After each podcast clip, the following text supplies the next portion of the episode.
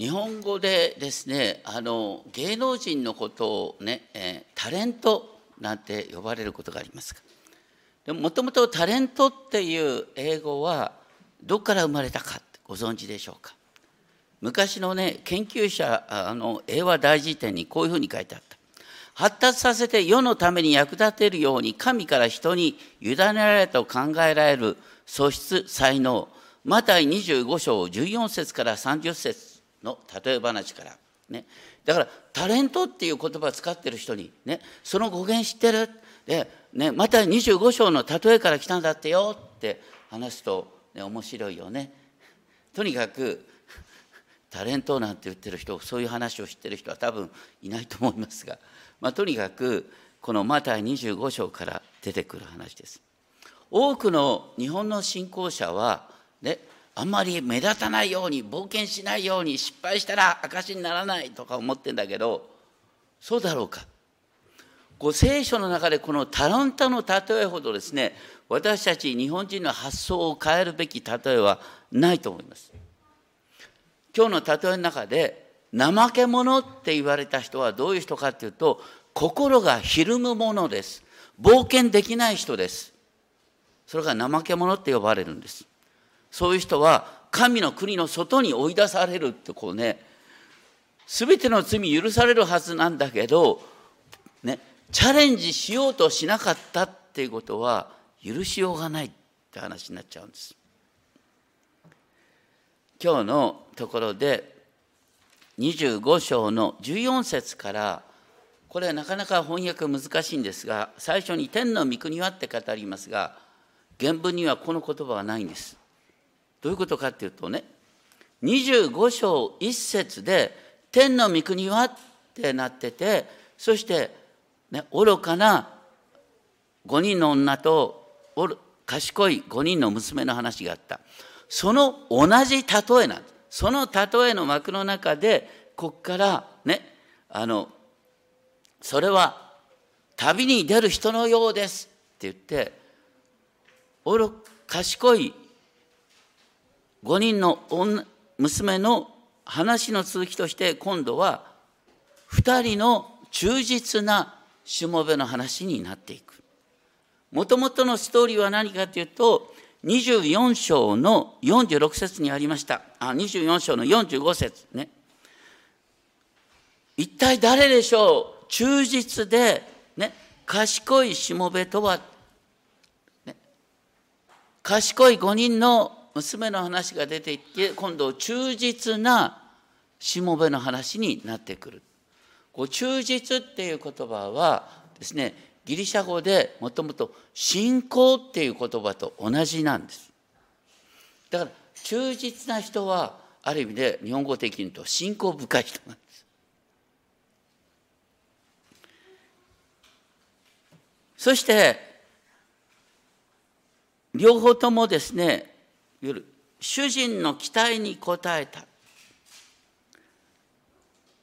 24章の47節で誠にあなた方に言います。主人はその人に自分の全財産を任せるようになります。だから私たちはより多くのものを、ま、任せてもらえるっていうのがね主人から認められるってことなんです。より多くのものを任せられるようになるっていう人はどういう人なのかっていうことですね。この25章の結論部分でもねあの5タラント2タラントそれぞれですね倍にした人に25章21節良い忠実なしもべだってなってますねですから良い忠実なしもべと見られる人はどういう人なのかこれは、ね、イエス様がいわゆるこの再臨の文脈世の終わりの再臨の文脈の中ではないイエス様は私たち一人一人に途方もない才能を与えてくださっている。で最後に私たちは問われる。その時あなたは、ね、私が与えたタラント、ね、お金でありまた才能。それをどのように生かしたか。怖いのはね生かさなかった人は悪いことやってなくても生かそうとしなかった人は外の暗闇に追い出されるって書いてある。恐ろしい話。失敗は許されるけど失敗するかもしれないと思ってチャレンジしなかった人は許されようがなくなるんだっていう実はこれはとっても厳しい恐ろしい話なんです。しかも15節を見るとそれぞれ能力に応じてこうお金の管理能力ある人にはね5タラントある人には2タラントもう人には1タラント渡して主人は旅に出かけた。1タラントっていくらぐらいかっていうとですね下の脚中に書いてありますが6,000でなり。これは6,000日分の給与っていうことになりますね。6,000デナリっていうのはあのこれはね1年に300日働くとするとですね6,000デナリって約20年分の給与なんです。日本の平均給与が500万だとすると20年分の給与というと中度1億 ,1 億円になります。だから1デナリっていうのは1億円。ね、分かりやすいな。5デナリ5デナリってのは5億円です。皆さんね5億円預けられたらどうするかな？5億円預けられたら怖いからさやっぱりゆうちょ銀行にするかな？なんて思っちゃうんだけど。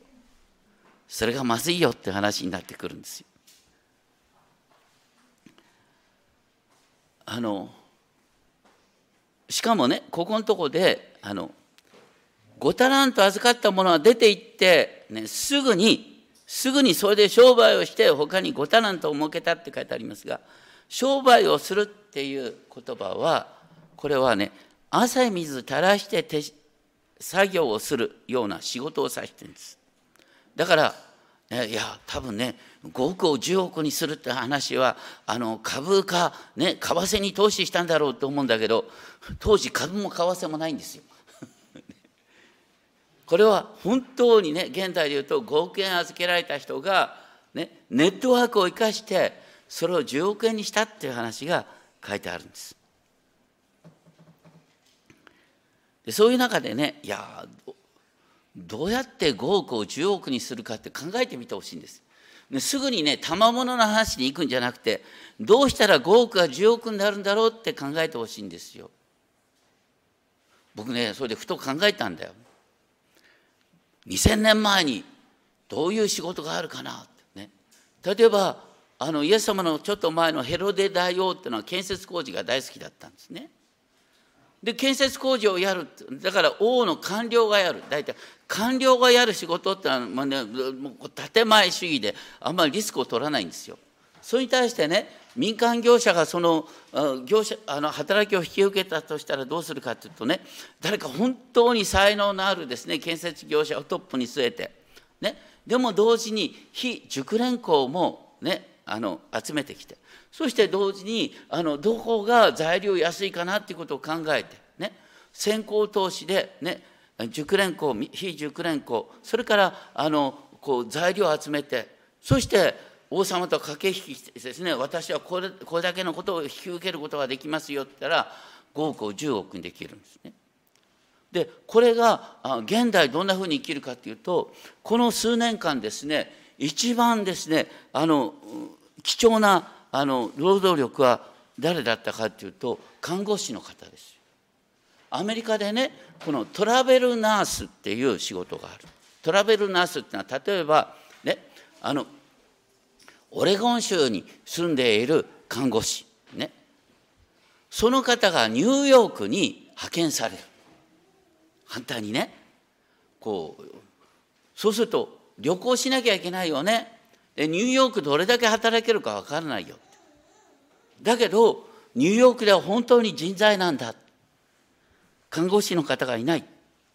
でそのような形で緊急で、ね、対応できる看護師の人はあのね普通の給与の7倍ぐらいもらえるんだって。だから移動できる看護師を調達できる仕事があったら、ね、その7倍の給料が看護師がもらえる。そのあたりをうまく調整したらね例えば日本でねあのこう移動の用意のある看護師の方事前ですねその合憲でもって人材を確保してね今仕事がなくても給与払うからねって言っててそして必要になった時にすぐ派遣をするっていう形にしたら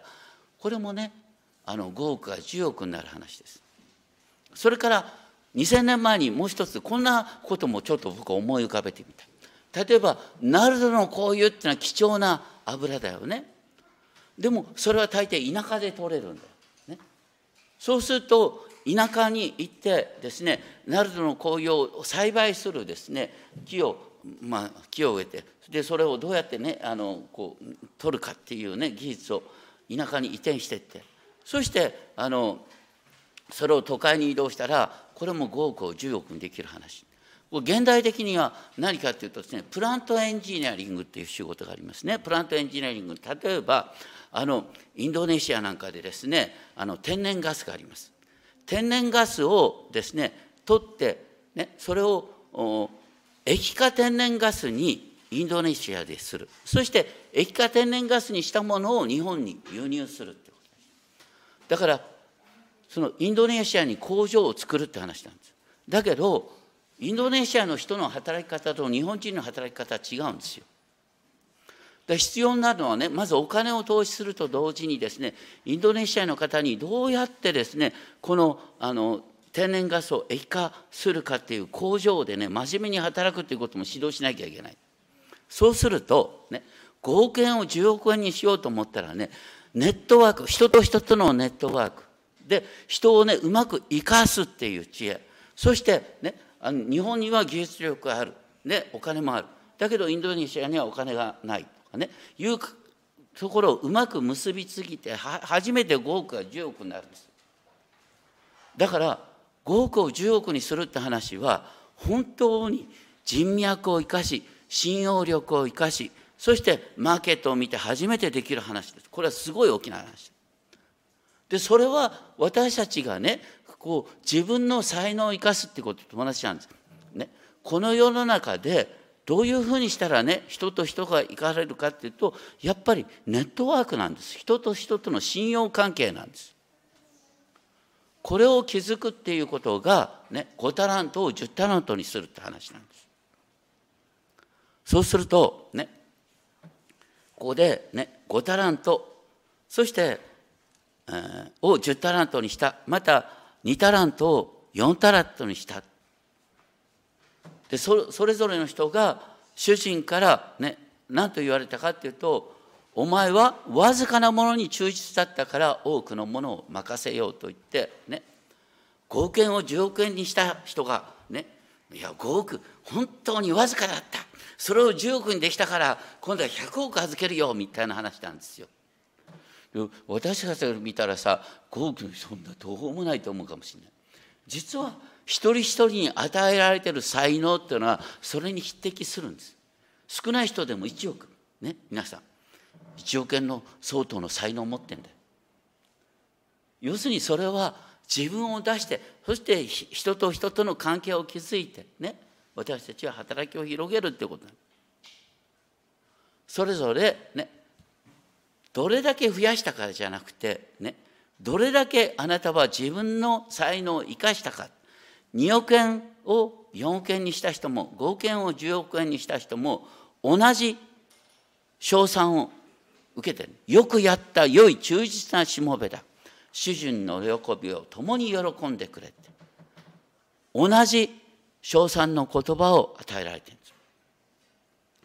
だから私たちはどれだけ持ってるかじゃなくてどれだけ生かしたかっていうことが問われている。さっき黙想の中でね読みましたけども神はキリストにあって天井にある全ての霊的祝福を持って私たちを祝福してくださいました。どのような霊的な祝福が与えられているか。それを本当に無駄にせずに生かすっていうことが大切なんだよ。一方ここでねここのポイントは何かっていうと1タラントしか預けられなかった人。これはねお金の管理能力がないなと思って1タラントしか預かられなかったんだけどこの人がねこう1億円なくしたらとんでもないことになると思って地中に地面に穴を掘って主人の金を隠したって書いてある。どうして主人の金を隠したかっていうと24節25節に書いてありますが主人に対してこう言った。あなた様はまかなかったところから刈り取り散らさなかったところからかき集める厳しい方だと分かっていました。それで私は怖くなってお金を隠したんですって書いてある。これはね主人がそういう厳しい方だったんじゃなくてこの人が思ってた主人の姿なこれはパリサイ人が思い描く神様の姿と同じなんです。多くの日本人が思い描く神様の姿と同じなんです。神様は失敗を許さない方だね。なくしたものを徹底的に追求する。失敗を徹底的に追求する方だ。っていうふうに考えてる人がひょっとしたらいるかもしれません。それに対して主人は何と言ったかって悪いな怠け者のしもでしもべだ。この怠け者っていう言葉は訳し用によってはですね萎縮するやつだとかねそれから後ろ向きな生き方だとかね不活発な生き方だっていうこと怠け者っていうのはだからねあのこう動こうとしないチャレンジしようとしないそれが怠け者だなそうやってもね僕昔証券会社にいたからやっぱりチャレンジするっていうのが仕事だからさねこう分かるんだけど僕はなかなかその証券会社の世界についていけなくてねあのやっぱりさこう冒険そんなに好きじゃなかったからさやっぱりあのこう慎重なところがあるから、でもここでねいや慎重な人がいけないのかっていうとそうじゃない言われてるの。主人は何を期待してたかって主人は預けられた財産を生かすことを主人は期待してたんです。だからこの人は反対にね主人はケチくさい原点主義者だ。主人はいかなる失敗をも許さない人だって思ってた。それが問題なんです。それに対してこの主人は彼に向かって何と言ったかっていうとお前はね私をそんなふうに思ってた分かってたっていうのか私がまかなかったことから刈り取り散らさなかったところからかき集めるような人間だ。それだったらお前は私の金を銀行に預けておくべきだった。こう残念ながらね銀行って訳すと多くの誤解を与えます。皆さん銀行業はいつ生まれたでしょうか？銀行業は1587年ベニスで生まれたんです。ね。2000年前に銀行なんてあるわけないんですよ。こう銀行って使われている言葉はもともとベンチとかテーブルって言われた。これは、ね、当時あの、と両替商が両替商がテーブルを使ってねであのローマのお金と、ね、神殿で使うお金を取り替えたりなんかするそう両替商。同時に両替商は金貸しもやってました。ユダヤ人の間ではお金を貸しちゃいけないんだけど、ね、違法人にはお金を貸してもいいんです。大体当時ねあの年利ですね2割っていうのは結構あったそうです。だから言ってることはねこの主人が言ってることは皮肉なんです。お前は俺をあの金貸しと同じようにケチくさい。ね。人間だって思うのか？そしたら同じケチくさい仲間の金貸しにでもやってたらいいよ。かっただろう。そしたら1億が1億2,000万に増えてたんだよ。って言った。で実はね金金貸しに預けることにもこれはリスクがあるんだよ。だから主人が言ってることは何かというとあらゆるリスクを避けようとしてねお金を殺してしまったっていうことを非難してるんです。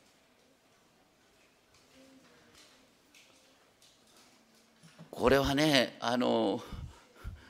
こういうふうに言うと全ての日本人が共通して言うことがあるんです。失敗したらどうするんですか？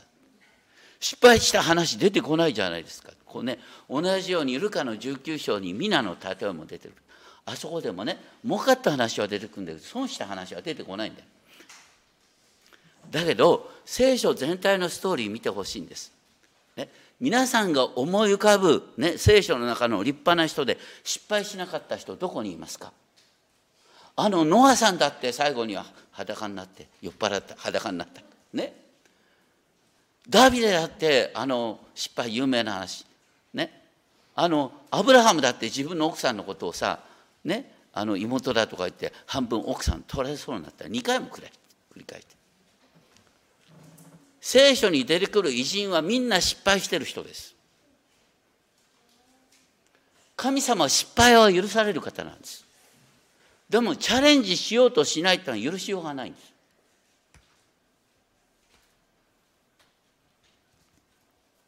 こんな話をね僕昔「お金と信仰」っていう本を書いたりしたでしょ？だからねもう知らない人からこんな電話もらったことが、ね、先生実はね私あのドル預金して大損してしまったんです。これは罪でしょうか？とか言ってね。投資信託で損したんです。罪でしょうか？それに対して僕ねよく言った話があるんです。いやそれはゆうちょ銀行に預けるよましだと思いますよって。ごめんなさいゆうちょに勤めてる人がいたら。ね、何かというとね